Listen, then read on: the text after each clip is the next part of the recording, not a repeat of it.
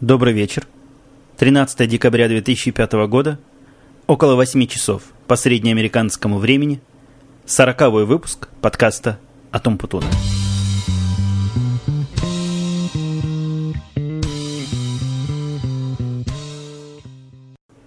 Очередная круглая и даже где-то в чем-то близкая к юбилейной дата, я имею в виду 40, но ничего такого особо экстравагантного у меня на сегодня не заготовлено, а будет вас ожидать обычный, регулярный и даже где-то, как некоторые говорят, не самый веселый выпуск подкаста. Но я попробую побольше драйва и побольше энергии добавить себе в голос, говорить побыстрее, веселее, громче, живее и так далее. Ну вот перейдем, как обычно, к вопросам. Как только я, я взял свой живенький тон, и сразу меня вопросами возвращают на землю. Итак, нет, нет, нет. До вопросов я обязательно должен сделать анонс. Если кто из моих постоянных слушателей еще не в курсе, новый проект, который мы назвали Daily Geek Show, подкаст для гиков и не только, о разных интересных, любопытных и прочих новостях информационных технологий, мнения, комментарии, размышления, различные досужие разговоры на хай-тековские темы. Все мы будем пытаться покрывать в этом в идеале ежедневном подкасте. Этот подкаст групповой – там собралась группа достойных товарищей, пока в количестве трех единиц. Бобука, Вардера и меня. Все люди более или менее известные в русском подкастинге. Ну, скорее даже более чем менее. И, возможно, это определило некий успех, чем-то даже неожиданный успех первого пилотного выпуска, который мы сделали два дня назад.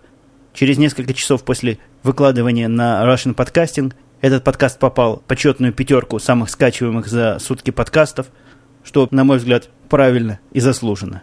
И хотя мой подкаст не место для комментирования и обсуждения Daily Geek Show, тот подкаст имеет свою эфирную сетку, так сказать, свое время в ваших ушах, тем не менее пару слов я скажу, потому что еще до выхода этого подкаста в свет я ожидал некой лавины или хотя бы количества крупного писем, где нас бы ругали за то, что новости и различные околотехнические новинки можно найти и самим, и в интернете, и вообще мы переводим ваше время и трафик. Такие действительно комментарии появились, но не в том количестве, массивным, которого я ожидал. Тут надо, конечно, понимать, что новости мы изобрести сами не можем. Мы вовсе не гоним за пальмой первенства передать вам новость первыми, мы не новостное агентство. В моем понимании ситуация тут проста, каждый ведущий пытается рассказать то, что его заинтересовало, если может дать свои личные комментарии какие-то на этот счет. Ну, иногда новость просто новостью, иногда новость может вполне зачитываться, если новость уж настолько поразительно любопытная и задела ведущего за самое сердце. Но, естественно, стиль ведения Daily Geek Show будет меняться в процессе подкаст «Молодой новый», опять же, коллективный. Это у меня лично это первый опыт такого коллективного творчества с группами других творческих людей в области вещания. Так что посмотрим, что у нас получится. И я думаю, мы будем учиться на своих ошибках. И ваши комментарии этому все непременно поспособствуют. Ну, теперь можно с чистой совестью вернуться к письмам. И первое письмо, которое подвигло меня на некоторые действия в течение этой недели, это письмо одного из слушателей. По-моему, оно пришло прямо мне на почтовый ящик, а не в комментарии, где слушатель рассказал о процедуре получения оружия в его штате и предположил, что, видимо, и в штате Иллинойс, где я проживаю последнее время, порядок, ну или такой, или примерно такой. Но главная идея этого, что, этого письма была в том, что получение оружия это дело весьма и весьма немудреное, хотя и занимает некоторое время – никаких особых тонкостей оно не требует, то есть не надо быть и гражданином Америки, для этого нужно быть просто легальным жителем, каким я, к счастью, являюсь. И это меня подвигло на то, чтобы изучить, собственно, какое оружие, ну, пока с теоретической точки зрения изучить, какое оружие мне могло подойти, посоветоваться со знающим человеком в виде Карла и сделать свои первые наметки. Вы знаете, оказалось, это дело далеко не такое недорогое, как я ожидал. То есть вот те цены, которые я видел, где-то 400-500 долларов, это цены какого-то вторичного рынка, то есть это продают поношенное оружие. Я не знаю, какой смысл в этом поношенном оружии и как его при покупке проверять. В виде, в виде первого пистолета мне хотелось бы что-нибудь новенькое, запечатанное в коробке и гарантийно работающее. То бог его знает, вдруг в руке разорвется и не знаю, каким последствиям приведет. А посмотрев на эти цены, я, ну, сказать, что заплакал, не скажу, но где-то прослезился. Например, мне, мне приглянулось несколько вещей, и после консультации с Карлом... Ну, вообще я смотрел на 9-миллиметровое оружие, но Карл меня закритиковал, сказал, что для самообороны оно никоим образом не годится, потому что, видите ли, эта 9-миллиметровая пуля насквозь пробивает нападающего, ну, видимо, вот злоумышленника, и не останавливает его, не обладает вот этим отбрасывающим эффектом. Посоветовал мне следующий калибр. Ну, я в этом калибре цены не посмотрел, потому что как-то был все-таки ориентирован на стандартный 9 мм, и в этих 9 мм мне пригляделась одна из берет и 17-й глок. Ну, вот эти два, два вида ручного оружия я пока рассматривал для себя. Вы понимаете, дело это далеко не простое, потому что, не дай бог, этот подкаст моя жена услышит, она она мне и так сказала, когда я намекнул и показал ей картинки с этим оружием, то в семье останутся либо, либо пистолеты, либо жены с детьми. Ну, в общем, надо над этим работать, конечно, потому что и, и семью сохранить хочется, да и оружие ручное приобрести тоже. Есть какая-то такая мальчуковая страсть к каким-то таким взрослым игрушкам. Посмотрим, как оно с этого выйдет, что из этого выйдет, но, видимо, вряд ли я уже успею себе на Новый год приобрести, потому что там вот этот цикл регистрации около двух недель, да и работа по убеждению домашних, и по воспитанию у них готовности смириться с вооруженным мужем, живущим рядом, и отцом, живущим рядом, это дело, конечно, не двух дней и даже не двух недель. Комментарий по израильскому вопросу, который я поднимал, по-моему, в позапрошлом подкасте, а не в прошлом, где я удивлялся, а может быть и в прошлом, где удивлялся некой однобокости позиции и рассказывал, что мой опыт в израильской жизни совершенно не совпадает с тем опытом, который прозвучал в подкасте коллеги Татами – один из слушателей мне написал, что, видимо, мой опыт устарел, потому что, начиная с 2002 года, ситуация для программистов весьма и весьма тяжела. Программисты работают на стройке и занимаются выживанием, и поэтому все, что сказано, очень похоже на истину. Но действительно, лично я последние три года опыта израильской жизни не имею. Но надо сказать, когда я уезжал, это был 2001 год, ситуация в программировании была весьма и весьма тяжела – и где-то, на мой взгляд, с 2002 года, во всяком случае, глядя на динамику этого дела здесь, в Америке, ситуация даже начала несколько выправляться. А, кроме того, я, у меня есть масса друзей, знакомых в Израиле, которые работали и продолжают работать программистами. Никаких таких жутких ухудшений в жизни не заимели.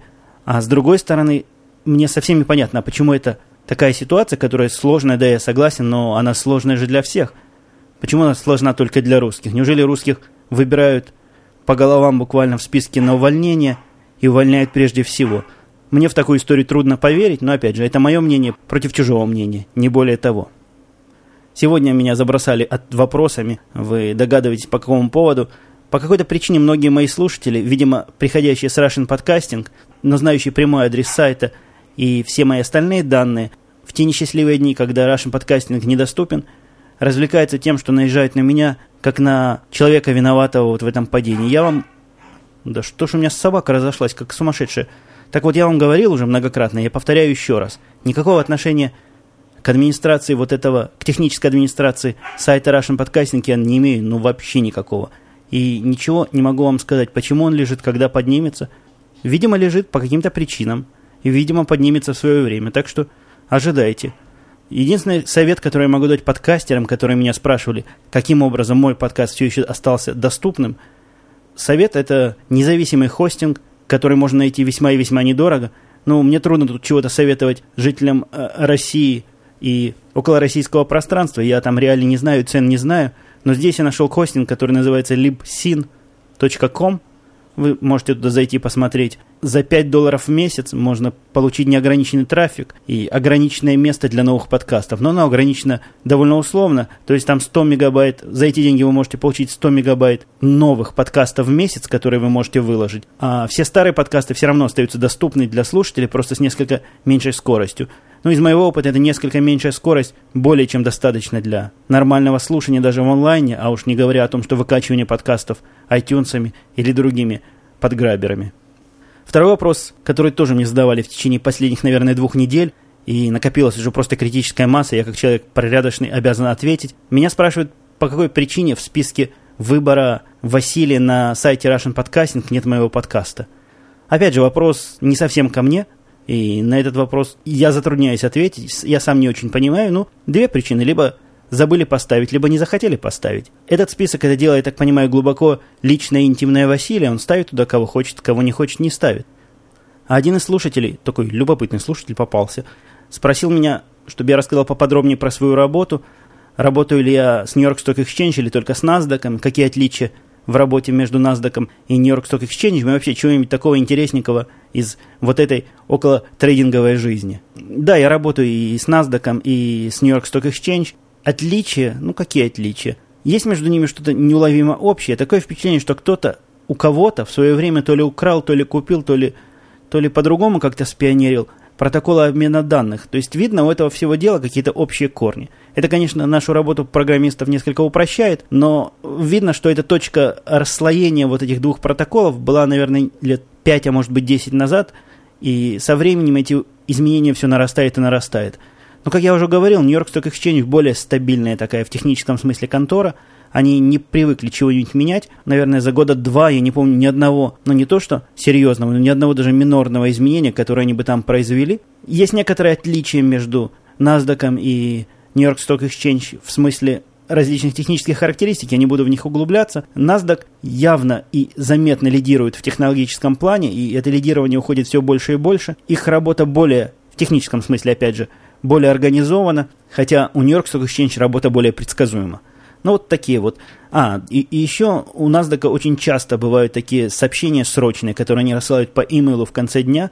Я вначале как ответственный товарищ пытался на эти сообщения реагировать и принимать меры, но если на это серьезно смотреть, просто всю жизнь положено эти сообщения. Сообщение выглядит таким образом. В результате там такой-то техническая проблема, такой-то техническая проблема. Просим считать все сделки там, между 10.30 и, скажем, там, 10.32 для бумаги XYZ недействительными. Но вообще последствия такого сообщения, если его воспринимать всерьез, они чудовищны. То есть мне необходимо какое-то средство, как все эти данные, которые недействительны, то ли замаскировать, то ли компенсировать, то ли просто удалить. Эта работа, конечно, адовая. У меня нет никакого автоматического средства подобной починки. Я с трудом себе вижу такое средство починки. Сообщения об ошибках от них приходят регулярно, но мы уже привыкли на них не обращать внимания, и наши заказчики тоже знают, что вот такого рода данные мы не корректируем, да их, в общем-то, и никто не корректирует, насколько мне известно. У Нью-Йорк Stock Exchange таких закидонов не бывает. Может, они и бывают, но они нам об этом не сообщают. Спрашивали меня еще про снег, резиновые машины. То есть, это у меня так в шоу-нотсах написано. Каким образом мы боремся с гололедом и как мы ездим вообще по снегу здесь, в Америке. Я думаю, как везде. Дороги в основном чистят, но в тот момент, когда падает снег, понятно, чистить бесполезно – я небольшой специалист в области резины, там зимняя, летняя или еще какой-то. Я точно знаю, что бывает летняя резина, и я точно знаю, что бывает резина всесезонная.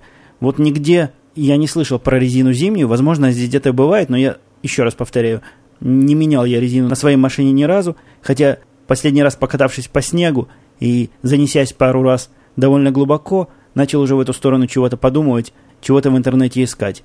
Спрашивает еще слушатель, какие машины тут бывают – трудно сказать, какие бывают, легче сказать, какие не бывают. Здесь очень мало европейских машин. Европейские машины представлены исключительно, наверное, немецкими, такими известными, как BMW, Mercedes, э, Volkswagen. Можно увидеть здесь Volvo, ну, правда, не часто. Volvo, по-моему, тоже какая-то европейская машина. Э, довольно редко можно встретить Audi. Вот итальянских, французских машин это днем с огнем поискать. Я, по-моему, за все три года житья в Америке один раз видел Пежо, и вокруг него собралась какая-то стайка детей и рассматривали его как какую-то экзотическую диковинку. Ну, естественно, русских машин здесь не бывает. Ну, их уже все меньше и меньше бывает в России, насколько я помню, побывавши там. Много американских машин, хотя в последние годы просто заметно вытеснение местного рынка американских производителей с японскими. Все больше и больше японских машин, таких известных классических фирм, как Toyota, Honda – немного меньше Ниссана, совсем чуть-чуть Мазды, но американских машин огромное количество. По поводу процентов, какие тут машины легковые, а сколько джипов, сколько минивенов, трудно сказать, я статистики такой не наводил, но езжая по трассе, глядя по сторонам, так примерно кажется, что процентов 20 из всех машин это, это вот эти четырехприводные, или во всяком случае они на вид похожи на четырехприводные машины, различного вида джипы. Еще, наверное, процентов, может, 10-15, может, даже 20. Это минивены, семейного вида. И все остальное это обычные легковые машины. Визуально этот парк машин выглядит очень хорошо. Они в большинстве своем выглядят новыми. Это опять сильно зависит от того, где, где ты находишься, но езжая по такой среднестатистической трассе где-то здесь в Иллинойсе, например, из нашего города в Чикаго, процентов, наверное, 70-80 машин на вид весьма и весьма целые, новые и довольно достойно выглядят. Меня еще спрашивали на днях, какие подкасты я слушаю, какие подкасты я могу рекомендовать. Я об этом неоднократно говорил. Всех интересующихся я посылаю на свой сайт подкастом.com. Там справа есть такая колоночка «Правильные подкасты». Она включает в себя подкасты на русском языке, они идут сверху. Потом подкасты на разных других языках, которые идут снизу. Вот это как раз тот список тех подкастов, которые я слушаю регулярно. Самая, конечно, сильная новость этой недели – это в субботу, я как-то это анонсировал, у нас состоялась та самая вечеринка, которая, если вы помните, Элейн собирала различные интимные данные про, про наших работников. Вечеринка состоялась... Тоже с вечеринкой не все просто было. Это был тот день, когда обещали выпадение 30 сантиметров снега, и действительно прогноз, по-моему, даже был слишком оптимистичный. Выпало, на мой взгляд, еще больше снега. Во всяком случае, он валил так, что видно не было ничего, а в приглашении на эту вечеринку было написано «Всем быть в 5.30 точно». То есть не в 6, не в 6.30, а вот в 5.30. Что-то, значит, такое должно состоиться. Мы выехали вместе с Димой, ну, и с женами, значит, на Диминой машине, она у него побольше, такой минивэн хондовский. Выехали в эту непогоду, наверное, часа за два до начала мероприятия. Как только мы подъехали к трассе, сразу стало понятно, что шансов приехать вовремя у нас нет – там средняя скорость движения была в те моменты, когда машины двигались, наверное, 20-25 миль в час, а от нас до Чикаго примерно миль 40-45. То есть даже если все время ехать с такой скоростью, мы впритык за 2 часа успели бы приехать. Фактически же мы большинство времени стояли, так что крейсерская скорость еще ниже оказалась. Долго-долго мы ехали, приехали вместо 5.30 где-то в 6.30. Но оказалось, мы не самые последние, там были еще, еще более опоздавшие опоздуны – причем, на мой взгляд, без всяких объективных причин. Оставшиеся опоздуны были местные чикагские, а поезда ходили бесперебойно в этот день. Ну, вот такие вот разгильдяи-бездельники не обращают внимания на приказания Элейн. Сразу у входа загадка, зачем же Элейн нужны были все эти наши хобби, была наконец-то разрешена. Каждому она выдавала индивидуальный подарок, построенный значит, на базе их ответов. Такие подарки были, знаете, странные. Я не залазил в коробки других людей, но тех, кто мне сами показывали. Насколько я знаю, Карл сказал, что он любит стрелять, значит, из ручного оружия и, любит фотографировать. Ему в виде подарка подарили рамку для фотографий, какую-то такую. Рамка как рамка, никакая не, не навороченная, не электронная, знаете, которые сами фотографии показывают. Нет, рамка рамкой. Дима рассказал, что он любит то ли путешествовать, то ли бродить, ну, какое-то такое хобби он нашел, и ему подарили набор первой помощи Видимо, набор первой помощи пешехода, там всякие ниточки, веревочки, какая-то аптечка, ну, такое, что-то такое странное. Павел, который у меня работает, оригинально сказал, что его хобби поспать подольше, и ему подарили странные часы, весьма такие часы, у которых цифры перепутаны, и, по-моему, их даже больше 12 на циферблате. Ну, видимо, с намеком таким, что вот такими часами он теперь может спокойно проспать на работу, и не надо спешить просыпаться. Как вы помните, я сказал, что мое хобби подкастинг, и Элейн это восприняла как шутку, причем, на мой взгляд, какую-то немножко неприличную шутку. В результате мне подарила такой безымянный подарок. Там еще было несколько людей, которые не признались, какое у них хобби. И нам всем подарили одинаковые подарки. Значит, лю... на карточке было написано людям, скрывающим свое хобби. Там была такая пластиковая карточка для одного из магазинов, где можно пойти что-нибудь самому себе купить. Ну, в общем, эквивалент денег. Вот для всего для этого она и собирала, оказывается, знания наших хобби. Никакой культурной программы, к счастью, на этот раз не было. Нас не заставляли ни отгадывать головоломки, ни петь хором песни. К тому моменту, как мы пришли, уже бар был народ от бара. Там, когда вот, вот это время, пока все собираются, большая часть народа тусуется возле бара, бар свободный, подходишь у бармена, просишь, чего тебе налить, он тебе наливает. Все, естественно, безвозмездно, то есть даром. Я успел там хватануть два бокала красненького и пошел к столу, и тут же начали разносить еду. Мероприятие состоялось в том же клубе, что и раньше, так что ничем они особо нас не удивили, ни, ни обстановкой, ни атмосферой, ни уровнем сервиса. Было нормально, серьезно, как всегда. Но главная тема, которая интересовала Диму, за какой же стол его посадят, и будет ли он опять целый день обсуждать, целый вечер обсуждать разговоры по, по поводу пива, тут тоже получилась такая курьезная ситуация. В этот раз за стол молодежи попал я. Молодежь-то, конечно, была весьма относительная молодежь. По одну сторону от меня сидел Павел с женой, они оба поляки. По другую сторону от меня сидела Бажена со своим бойфрендом, тоже поляки. Напротив меня сидел Карл, который пришел одинокий, и Джана, которая тоже пришла одинокая. Я так понимаю, их специально посадили вместе, э, рядом с друг с другом, чтобы, значит, не скучно им там было тусоваться. Э, в результате всего этой, всей этой вечеринки парочки, которые, парочки поляков, сидящие, значит, по прав, с правой и с левой руки от меня, пытались через весь стол переговариваться на своем языке. Такой, знаете, язык поразительно непонятный польский. Они нас местами понимают, а вот их понять совершенно невозможно. Ну, какой-то какой-то птичий язык, чирикаю, чирикаю чего-то, о чем говорят непонятно. Но, тем не менее, мне понравилось общение с народом. Я сидел рядом с этим бойфрендом, Боженным, честно скажу, не помню, как его зовут. Такой здоровый мордатый мужик. А, и, и с Павелом, значит, Павел скромно там улыбался и не заговорил, пока с ним не заговоришь. Ну, мы обсудили разные, любы, совершенно разные темы, причем более интересные, чем виды пива, на которые Дима жаловался в прошлый раз. После вот этой вечеринки Дима опять пожаловался, что вот и в этот раз мне достался стол более правильный, чем ему. А, собственно, почему я не сидел за столом с Тедом и со всем начальством? Да потому что там какая-то странная компания собралась. Тед, видимо, пригласил то ли родственников, то ли друзей, ну, людей каких-то далеких от фермы, они, все компании сидели за этим столом. За столом оставалось за этим одно место. Я просто счастлив, что меня туда не пригласили, но одного меня не пригласили, осталось одно место, а нас с женой двое, и это просто самая большая радость дня, потому что там сидели такие ну, не очень веселые лица вокруг, какие-то странные знакомые, друзья и родственники. И на это место, ну, естественно, посадила себя Элейн. После всего этого мероприятия, это было в субботу, понедельник мне надо было быть на работу, на работе к 9 часам утра. Там должна была состояться важная встреча с важными людьми, причем этих важных людей было много, и нас со стороны нашей компании тоже должно было быть много, чтобы составить, значит, какой-то паритет, будто мы стенка на стенку биться идем. В результате этой встречи мне сказали, чтобы я, значит, дома не ел, но зато красиво оделся, нас всех поведут в ресторан есть велено было приехать в 9 часов утра точно. 9 часов утра это совершенно жуткое и невыносимое, практически недостижимое время для, для того, чтобы добраться на работу. Поезд, которым я могу поехать, приезжает на работу к 9, но не, не в 9 точно, а Тед велел в 9 быть и несколько раз подчеркнул, что это важно.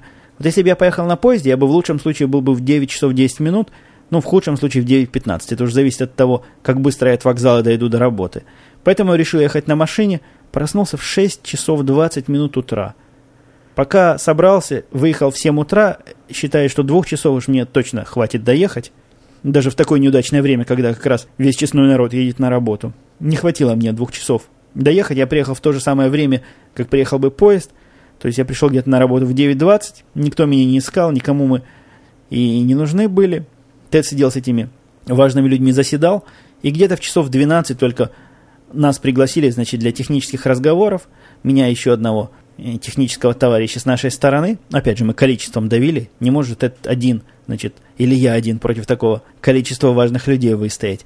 И после всего этого пошли в ресторан. Ресторан был весьма, должен вам, фешенебельный. Знаете, в таком, в котором пообедать стоит, наверное, долларов 150, а может быть и больше. В котором кладут вам массу вилочек, ножичков, там таких кривых, таких сяких – и официант кладет на колени салфетку сам, чуть ли не повязывает вам передничек этот. Но при всем при, при всем при том, что ресторан явно с такой претензией на то, чтобы быть крутым, все в нем сомнительно мне показалось. Во-первых, официантка, таких бестолковых официанток я не видел. Там сидело 10-11 человек за столом. Я понимаю, 11 человек количество большое, когда люди чего-то заказывают, запомнить это тяжело. И я где-то слышал, что у официантов плохим тоном считается записывать, но если уж память не работает и голова не варит, записывая. В результате она все абсолютно заказанное приносила наоборот. Причем такое впечатление было, что она делала это специально. Вот были такие ситуации, когда она могла бы даже случайно поставить правильно, нет. Она добивалась полного несовпадения заказанного и полученного. Так я там заказал стейк, а рядом сидящий со мной мужик заказал чего-то рыбное, она значит, дала мне рыбное, ему стейк, то есть нам пришлось поменяться. Она ошибалась постоянно, постоянно, но, правда, ничего на нас не разлила, не уронила, хотя при такой бестолковой официантке я ожидал, что это закончится каким-нибудь таким инцидентом. Да и качество еды было весьма и весьма среднее, так что об этом крутом ресторане у меня остались не самые лучшие воспоминания. В общем, зря ехал в 9 утра, никому я там не был нужен, да и ресторан был так себе. Странные застольные разговоры там были во время еды. Я как-то в таких больших компаниях в деловых обедах не участвовал, но во всяком случае не участвовал в разговорах во время этих деловых обедов на такие человеческие темы. Вот сидят люди, разговаривают на, на мой взгляд, весьма странную и тяжелую тему, женщина, сидящая напротив, рассказывает, что вот так получилось, что по здоровью у нее детей быть не может, поэтому у нее... Э, это все происходит в обществе наполовину незнакомых людей. То есть они друг друга знают, но мы их не знаем. Мы, мы с ними не друзья, мы с ними детей не крестили. Вот она, значит, детей уметь не может, поэтому она имеет котят. И она рассказала несколько душещипательных историй, как эти котята у нее умирали в течение там какого-то срока, как вот только недавно она еще одного похоронила. При этом она весело улыбается и, и ест, и вот такой, такой странный застольный разговор, который потом, значит, с котят перешел на детей, но, к счастью, не, не на детей, которые умирают или болеют, а просто все рассказывали, какие у них дети, какого возраста. Вот так вот и поддерживали беседу. Но я тоже попытался. Я не лез со своими откровениями, когда меня не спрашивали, но если спрашивали, пытался чего-нибудь в струю вставить. Ну что ж, время наше завершается, и ну, как обычно, темы не все покрыты. Сегодня вопросы много заняли. Напоследок я хотел бы вам пожаловаться вот на, по какому поводу. Не так давно один из моих слушателей попросил помочь ему с программой на C, знаете, такой язык программирования C, найти там ошибку.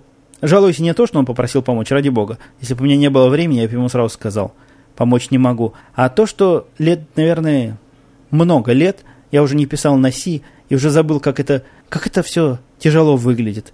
Пытаясь найти его ошибку, я в конце концов нашел там парочку таких типичных сишных ошибок. Но скажу я вам, действительно, прогресс – великая сила. И то, что Си, в общем, вытеснен из области таких общеупотребительных языков и смещен на платформу заменителя ассемблера, это, на мой взгляд, глубоко положительная тенденция, потому что, поглядев, какие ошибки люди делают в программах на C и делали в программах на C, я прямо ужаснулся. Ну вот, под впечатлением этого ужаса я как раз и заканчиваю сегодняшний подкаст. Прощаюсь с вами на несколько ближайших дней. Услышимся на этой неделе. Пока.